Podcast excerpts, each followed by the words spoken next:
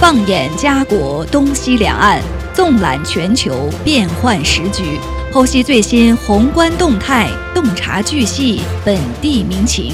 Yes, my radio。今日话题，欢迎您的收听。听众朋友，大家好，欢迎收听今日话题节目，我是主持人陈琳，我是东晓。呃，昨天我看到一个消息啊，就是有关呃加拿大的。居住在多伦多的一名女子，她被骗将近十万加元的一个呃新闻。呃，看完这个之后，大家现在也是见怪不怪了。最近很多人其实前段时间就已经开始了，直到最近一直还在讨论就是杀猪盘的问题。呃，有一些朋友，我看他们最近在微信群里就提醒大家说，呃，不要相信那些在群里面随意加你的人，或者呢是通过这个 message 发一些问候短信的人，都有可能是呃杀猪盘。那昨天我看到这个消息啊，是多伦多的这名女子，她叫呃 Nancy，当然是化名啊。新闻报道当中说，呃，她和通过网络就和一位住在新加坡的男子就认识了。呃，因为 Nancy 呢，她本身就希望呃找到一位合适的男友，所以。呃，新加坡的这名男子呢，还给他发送了一张自己的照片，当然显示的比较就是高大帅的这种形象，而且跟他交流当中呢，也体现出非常的友好，非常的体贴，所以让 Nancy 觉得从年龄或者其他各个方面来看，他俩都有共同之处。呃，最后双方建立了一定感情的时候啊，这个剧本我们也看到了，对这个男子就跟他说借钱。先是借了六万块钱，表示以后会还给他，之后又借了三万五千元，加起来已经九万五千元了。呃，但是最后大家也可以想象，这个被呃就是自称住在新加坡的男子拿到钱之后就永远的消失了。所以我发现这个无论是身边或者是周围听到的一些类似的案例，最近是越来越多。加拿大反诈骗中心有一个数据啊，就说在二零二一年。加拿大因为这种婚恋或者是爱情诈骗损失金额达到了六千五百万加元，然后在二零二二年这个数字呢达到了五千九百万元，到二零二三年今年的前三个月已经超过一千三百八十万元了，所以这个范围和金额都是非常惊人的。嗯，没错，而且现在诈骗的形式也变得多种多样，像我们之前比较熟悉，可能大家都会接到。电话是说你有一封快递，或者是大使馆向你发出一个通告，这种电话诈骗现在已经屡见不鲜了嘛？那现在根据科技的发展，AI 进入快速迭代的期，其实 AI 诈骗现在也是慢慢的浮出水面，有很多人也是嗯被这个 AI 诈骗所困扰。AI 诈骗跟传统的诈骗其实不太一样的原因，是因为它能够通过 AI 合成你亲友的一个面呃面貌以及声音。然后与你发送啊视频电话，哇，这个太防不胜防了。对，这个很防不胜防，因为你根本意识不到这个人是假的，根本不是你认识的那一个人。所以说现在，呃，诈骗的情况的话，是从电话已经现在已经升级到视频了，就是他完全不害怕跟你见面，或者呃不跟你进行一个视频聊天，他可以啊将这个嗯用科技手段将对方的。这个面貌呀、声音复刻下来之后，完全给你做成一个交流，是你是完全判断的出来的。这个的话，其实这个大家平常一定要注意提防，因为这种诈骗手段它其实也是有一定局限性的，它是需要你收集到被换脸对象的这个个人信息啊，它的这个面大量的这个人脸图片，然后语音的素材啊，通过 AI 生成这种以假乱真的这种视频和音频啊，并且它窃取了。他可能还会窃取到对方换脸对象的这个微信号，因为你总不可能用一个陌生的微信号来跟你的朋友取得联系，啊，这就充分说明诈骗其实可能会在你的身边出现，所以说大家还是要谨谨慎提防啊，陌生的人有意图的接近你吧。对，现在这个诈骗手段真的是越来越高高超了，最近。AI 技术特别火，我们大家都想怎么样利用这个新的技术，能为自己的工作或者生活带来一些便利和提升。没想到这个技术首先被这个诈骗分子利用了。呃，就像东晓你说的，我觉得如果是骗徒使用 AI 技术的话，那受害者真的是防不胜防。嗯，过去我们通过 text message 或者是电话，呃，这种方式，对你不见面，然后你听到对方的声音是个陌生人，可能还有一一丝防备心理。嗯那如果使用了 AI 的所谓的换脸技术，然后借用了你的朋友的图像，甚至是声音，那你肯定第一反应就是信以为真嘛，没没有想到原来这个声音或者是图像也可以造假。以前大家都觉得眼见为实，耳听为虚，现在看来眼见也不见得是实的对，了。现在就是像这种借钱呀，啊帮忙这种行为，我建议还是就是说大家还是面对面的来交流、来讨论这个事情，要比相对来说安全的多吧。对，但是你面对面，万一对方做的是一个通过 AI 伪装的这哎个亲朋好友，那这个真的是没法防备啊。对，确实就只能说是面对面的话，把这个概率降到更低嘛。哦，面对面，面对面我的理对就是理解你就是 in person 的这种，对对，而不是现实当说通过中见面，而不是通过虚拟网络。视频。对对对，因为这个 AI 技术它快速发展，其实现在合成人脸和声音的这个门槛其实是非常低的啊，因为我们只需要，我不知道大家有没有使用过 AI 抠 AI 生成图像，其实这个是非常简单的，就是说你像你在一个网页上或者是一个 AI 生成系统上，只需要输入你的指令，比如说你能否给我生成一张，呃天气晴朗，然后一家人出去旅游。啊，父亲的具体样貌，比如说是国字脸呀、大眼睛啊、高鼻梁，然后母亲是什么什么呃是什么样？比如说长发，然后波浪卷啊、双眼皮，就这种你的你的要求越具体，它生成的它生成的图像也就越像你要求的那一那一张图像，也就越符合你心里的预期那种图像。所以说，现在的 AI 技术其实不是不需要有真正的程序员。呃，如果就我的意思是你如果使用 AI 技术的话，是不需要一个程序员说在敲很多代码，然后在那里帮你啊、呃生成，只只需要你想输入你自己想要什么样的图片，然后你也可以放进大量的呃照片素材和语音素材到这个程序里面，它就会帮你生成动态图像。所以说这个门槛很低，那利用的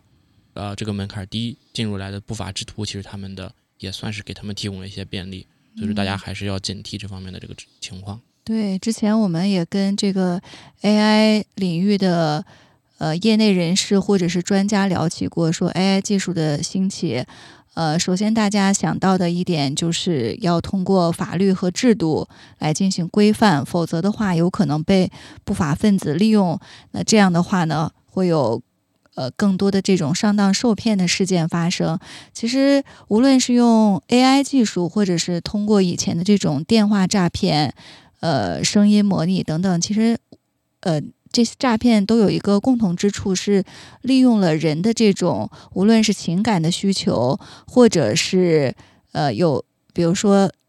呃，想在其他方面获得利益的这种呃需要，其实就是利用了人性的这种弱点，对嗯呃人性的弱点，对，实施了这个诈骗。所以，呃，可能我们真正要建立的就是这种心理防备吧，就是嗯无论对方使用什么样的技术，使用什么样的手段，时刻都给自己提一个醒。第一就是。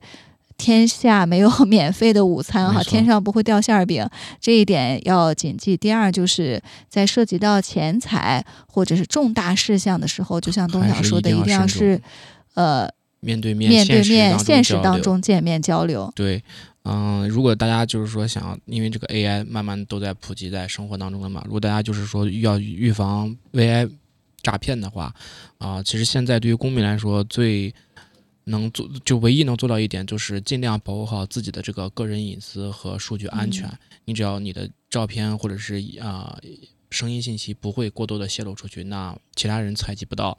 就是也是无法形成诈骗，因为现在 AI 数据的话，它其实诈骗的最根本的这个依靠就是数据的收集。嗯，嗯没错。之前骗子使用手法就是跟你聊天套话，知道你的这个个人信息、家庭住址、家庭情况，这样的话就针对你的这个需求。弱点，它就可以找准漏洞。呃，那现在也给更给我们大家提醒，就是你的个人信息，尤其是网络上的这种图像啊、声音，都是要进行谨慎的保护的。没错，对，这是我们在节目的开始啊，通过这个最近多伦多一名女子被骗的事例呢，给家大大家提一个醒。那接下来呢，我们关注的另外一个话题呢，呃，和中国相关，就是最近几天啊，中国首届文化强国。建设高峰论坛在深圳开幕。那这个高峰论坛的主题呢，就是推进文化自信自强，促进文明交流互鉴。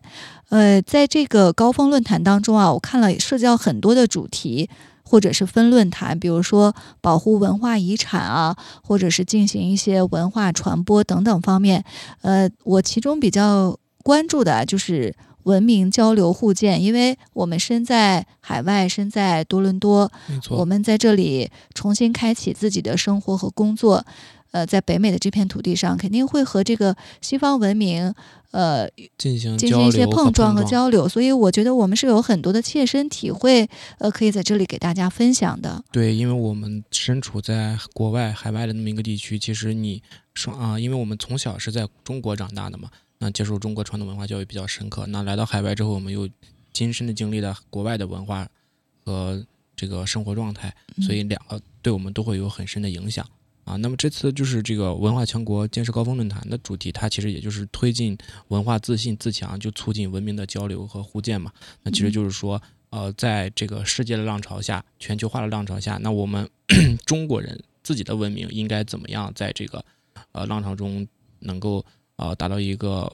更加进进一步的这么一个升级的这么一个状态，因为这个现在数字化、互联网和人工智能其实也渐渐的进入我们的生活，像我们刚刚讨论的 AI 这个种情况，那为什么会出现 AI 诈骗这种情况？那他举例来说，那就是其实他的这个道德标准是没有经得住科技进步的这么一个考验，他认为现在出现了新的漏洞，哎，那我是不是就可以获取一定的利益？所以说，在这种新兴文化和新兴科技的啊进步和产生下，就是对我们的思想和精神上的一个文明上的一个要求，以及道德标准是不是能够同时进步，也是这一次呃文化强国建设高峰论坛，就是也就是这个重点讨论的一个问题嘛。嗯，对。呃，你像包括嗯这这一次论坛，它最重要的一个点就是说是还是我是说中国的文明其实是在这个世界的历史当中是一个什么样的状态？那其实之前有一个德国的哲学家他说。在公元前五百年至公元前两百年的时候，是人类的文一个文明的轴心时代啊。他认为这个时期是人类历史上文明最重要的一个转折点。但其实像啊苏美尔、巴比伦、亚述以及埃及文明，其实它都更早于或者是更优于轴心时代的这么一个状态的。那就更不用提中国的文明了。那中中国的文明其实最早都发源于商周时期，那个时期我们已啊中国已经发明了文字。高端青铜青铜的技术，对吧？甚至还有天下制度，就包括质量度量衡什么之类的，啊，这这都是远远早于周兴国时代的。所以说，其实早期文明我们可以看到，它是有一个闭塞性的，啊，也就是说，如果我们不互通，那我们就会认为我们是呃比较好、比较完美的。没有交流的话，那其实就是一个自娱自乐的这么一个状态。那现在全球化的这个影响下，其实各个地区和国家的文明就是通过互联网呀，或者是现在交通也发达了嘛。他们不停的进行互相碰撞影响。你像我们出来留学或者是在国外工作，那我们能不能我就是我们能不能更好的接受两边的文明的冲撞，能够保持住自己一个嗯更好的状态吧？所以说是一个比较值得讨论的这么一个问题。对，其实我觉得随着这个呃世界人口的这种流动，大家来自不同的国家，代表着呃背后不同的文化背景。那么在这个大融合当中。呃，肯定会有一些，比如说矛盾啊，或者是冲突。我觉得一个方面呢，就是我们，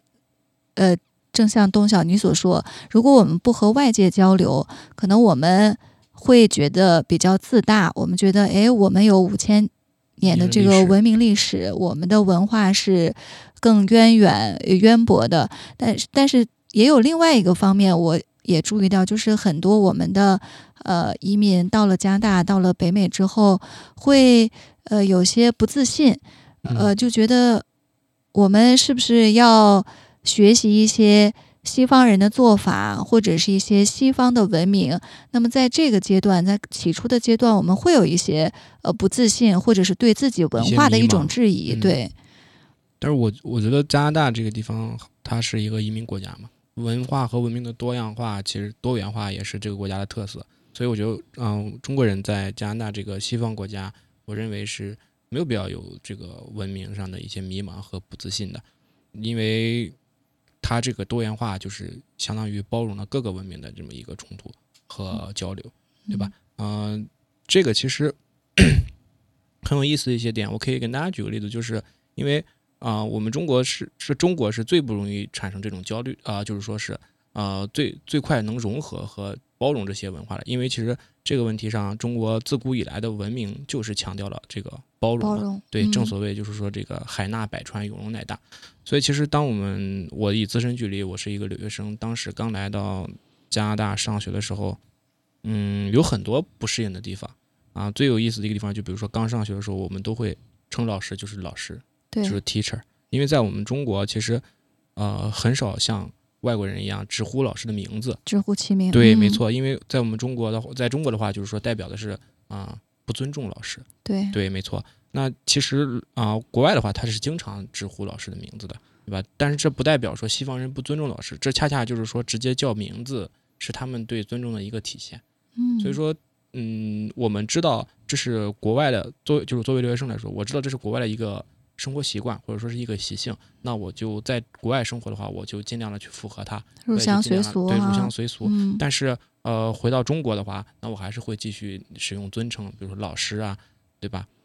所以我们就是在不同的环境下，对，因为了解当地的文明或者是习俗，我们自然而然的就会适应。就像嗯你说的这种刚开始的一些呃差异啊，文化的差异，导致我们比如说称呼上会有一变些嗯呃区别。其实呃还还涉及到我们生活当中的很多其他方面。之前我记得就是刚登陆加拿大，呃那时候很多朋友都去面试加拿大嗯的本地公司，他们就提到一点不同，就说在中国，你如果和面试官面对面坐在桌前，那你直盯着他的眼睛一直在看，就会让。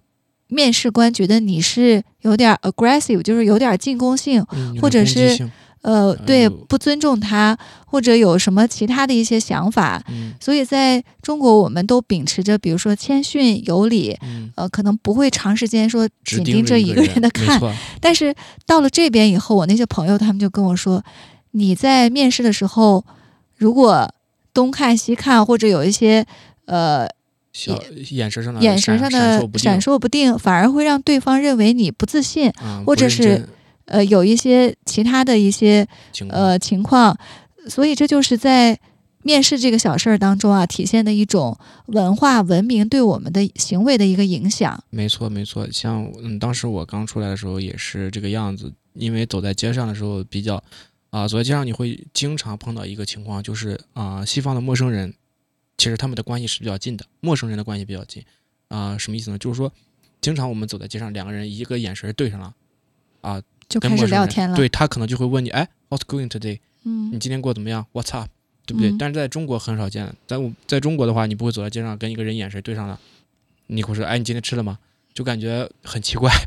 嗯 对吧？？然后一开始上街的时候，我其实也是吓了一跳的，因为他们是真的对陌生人关系比较近，甚至我走在街上，啊，都会有黑人问我有有烟吗，或者嗯要借个火什么之类的这种情况，也是后来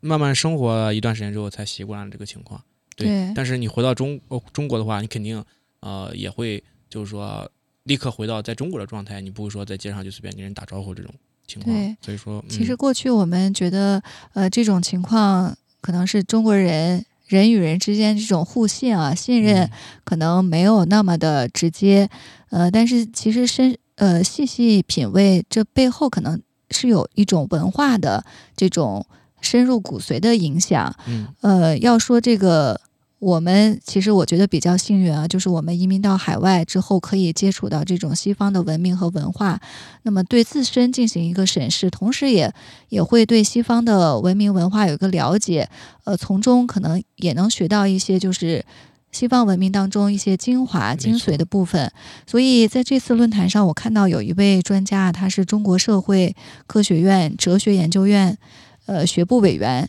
研究员赵听阳先生，他在这个论坛上面就呃指出了非常令人深思的一点啊，他就说，呃，就像东晓刚才你说，在最初的时候，其实各种文明形成之初，大家都是互相的交流、互鉴，这样你的这个文明和文化才有生命力，才有创造性。但是，一旦就是在呃某个区域形成了这种固定的文化传统，其实这种互相交流或者互相借鉴的这种状态就就停滞了，大家都是具有了这种排斥性，呃，排他性，对对，呃，像这个呃，比如说。文化和这个物质可能还有不同，物质你占有了就是就是你你你的，但是文化其实它的属性就是你希望通过传播让更多的人能够了解，那了解了你的文化，他可能就对你的行为方式、对于你的言语、对于你的风俗都有了理解，这样的话呢，才利于双方之间的交流沟通更好的一个嗯进步吧，双方更好一个进步。没错，就是说。嗯，文化其实和文明就是应该交流，但是我们在交流过程中，应该是更应该做到就是保持我们交流文化的自身啊，自我们要有自己的文明自信、文化自信。我们要认为自己的，呃呃，就是因为各情况、各个地区、各个国家的它这个情况是不同的嘛。那我们应该相信，通过这个中华上下五千年的这么一个慢慢的历史的演变，那演变出来的文明文化一定是更适合在中国这片土地上啊一个行为准则和这个嗯生活发展的嘛啊，也是更利于呃中国文化之后进步的这么一个情况。虽然我们不能说中国文化就是全世界呃最好的、最棒的，能适应全世界，这肯定是不可能的。但是我们可以像。啊，其他国家像西方国家或者像日本啊、韩国这种比较近的国家，因为我们中因为中国其实它受这几个文化也是比较也比较严重吧。因为你像很久之前有这么哈韩的现象，那现在啊，日本二次元一些文明也是在中国进行啊宣传，或者是呃也是广受接受、广泛接受的嘛。嗯。但其实啊，在中国这这一点，其实有很多嗯公司或者是。啊，组织他们其实就做了很好的应对，他们将一些日本和韩国的一些文化，经过中国文明的一些交流和融合，再反向输出给 日本和韩国。所以说，啊，我们中，呃，所以说中国的文化它包容了世呃其他文文化的文明这个内容之后，我们可以吸收，然后再做创新，然后再做一个文化输出，就是也可以潜移默化影响身边的人嘛，对吧？举一个很简单的例子，就是最近特别啊火的一个手机上来这么一个游戏。啊，前两年其实比较火，叫《原神》。那最近又出来一个新款的游戏，对吧？这就是中国文化。其实中它虽然是里边有很多日本元素，但其实也是有很多中国元素在里面的。这就是一个文化融合的很好的一个例子。嗯，嗯对，没错。其实你就提到了一个问题，就是这种文化传播的一个路径。呃，我们吸收了其他文化文明的精华，然后经过自我的学习之后再进行创造，就有了生命力。之后再。呃，反向输出给其他的国家或者其他的人，呃，其实说到这个呃文化的这种自信，呃，我觉得呃有一点，我其实还是想在这里就是给大家分享一下。之前我记得中国人在这里就是开店，在北美进行开店或者做小生意，呃，就是开店的时间从早到晚。晚上也营业到很晚的时间才打烊，或者是周六周末、呃周日都要开门营业、加班加点的。就中国人比较崇尚的是勤劳节俭，然后挣到钱以后就是储蓄，以备后来之需。这可能就是我们的一种文化的呃积淀。呃，但是在很多本地人看来说，呃中国人就不休息，然后。就爱存钱，对，就爱存钱，然后，呃，经常还开到很晚，还抢了别人的生意，太卷了，太卷了。对，所以我觉得这个当中其实涉及到就是一个呃价值的排序的问题，就是如果你把这个休息自由可能放在首位，那么你就会选择周六周日就休息啊，歇业，对该下班就下班，对对。但如果你把这个勤劳节俭，呃。财务稳定放在首位的话，那你就会选择，呃，加班加点，呃，或者是在这个周末来进行营业，其实就是一个价值的排序的一个对问题。没错，就是呃很正常，因为你像嗯，不仅是上班，其实上学也是这个样子的啊、很多学生就是认为，嗯，就是通很多国外的学生就是认为通过就好了，这个课就通过就好了，就没有必要拿到那么高的一个分数。反正我也就是来上学的，或者是他其实也没有思考那么多。那我举个最简单的例子，我当时上学的时候有一门课程是 management，就是管理课程啊，他会就模拟一个，假如说你经历一个咖啡店，然后每周会模拟一个动作啊，咖啡店的一个经营动作。那我们当时是小组作业，我小组里有一个黑哥哥，那有一个嗯、呃印度呃中中东同学，嗯，那我们三个人的是一个组的话，其实当时我们就以一个问题其实展开了很激烈的讨论，在整个学期当中，就是我们要不要到底要不要买这个商业保险这个问题，因为在我们看来，其实在中国人看来，我感嗯商业保险是非常有必要的，因为我们有一个从小我们有一个未雨绸缪啊居安思危的这么一个心态和这么一个文化和精神吧，所以我们觉得这个保险其实是一定是要的，但是当时另外一位就是那个黑人同学嘛，他的认为就是说是没必要现在花这份钱啊，我们这个钱可以用来做其他的事情，或者是可以不花，或者是可以进更好的咖啡之类的，就没有必要为未来的事情所担心，就是活在当下这么一个状态。对，所以就是价值观的这个排序的一种分歧。是的，是的，所以最后导致你的选择，或者是呃，你对你这个行为方式的一些不同。没错没错，事实证明还是就是这个中国文化好一点，因为这个销售第二个星期就跟我们说，我们咖啡店发那个火灾了，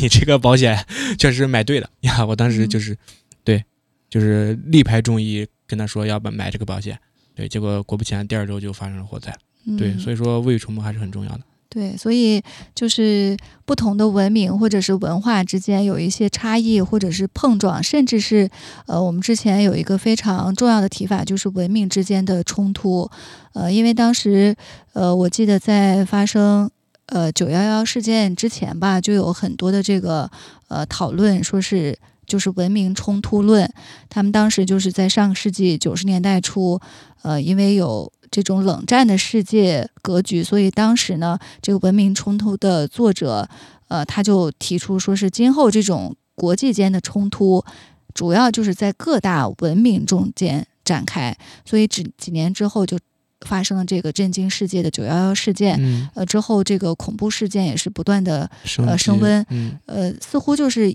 印证了这个西方现代文明和伊斯兰文明之间的一种剧烈的冲突。没错，呃，所以在说到冲突可能有点大，有点就是并不是可能我们具体的人所经历遭遇的，但是说到一种呃小事或者是文化当中的一种差异，还是经常会在我们身边发生的。所以呃，这次论坛当中，我看到有专家也提出，就是呃两种文明或者文化之间的差异。呃，怎么样能够互通呢？有一个路径，大家之前就提出来说，首先第一步就是你要进行这个呃坦诚的对话，呃，互相的理解，然后在呃之后呢，第二步就是呃通过这种理性的沟通，最后达成了一致。但是这个路径呢当中，专家就提出，事实上缺少了很重要的一步，就是互相接受这一步。嗯，之前大家，你比如说理性的沟通，我们可以做到；互相理解，我们也能做到。但是为什么我们之后很难达成一致的意见？就是因为我们中间缺少了互相接受这一步。那么，互相接受这一步，事实上非常难做到。就是我可以理解你，就像我可以认同你的观，呃，我可以。聆听你的观点，但嗯是我但是我并不认同，对。对，我不接受，所以现在也给这种呃在大的这种世界格局之下，文明和文明之间的这种日益冲突的情况下，其实也给我们提出了一个思考，就是怎么样能够融合互通，怎么样能够让各种文明之间能够互相接受，最后能达到一个共同的点，这是，对这些专家也是进步，也是一个提出了挑战。嗯对，那所以呃，在这个论坛上，我看到有专家就提出了我们呃过去呃中国人其实耳熟能详的一句话，就是“各美其美，美美与共”。呃，其实就像东晓你说的，中国呃这种中华文明或者文化，其实它的最大一个特点就是追求和谐、追求包容、没错，共通。所以当时这个社会学家费孝通先生他就提出来这个十六字真言，就是各美其美，美人之美，美美与共，天下大同。嗯，就是我们各自的文明啊，我们现在可以套用在今天的讨论之上，就是各种文明它都有各自的优点和对长处和不足。完各自的这个美好之处，嗯但是最后我们要达到的就是天下大同。嗯呃，所以这呃，在这一次论坛上，我们看到也有很多专家呃对此呢做出了一些分析和探讨。我们也会持续的关注啊，在这场论坛之后呃，可能会对我们这种文明的互鉴、互通或者交流的途径，也会给大家提出一些新的方式和创新。那今天的今日话题呢，到这里就结束了，非常感谢大家的收听，我们下期再见。谢谢大家。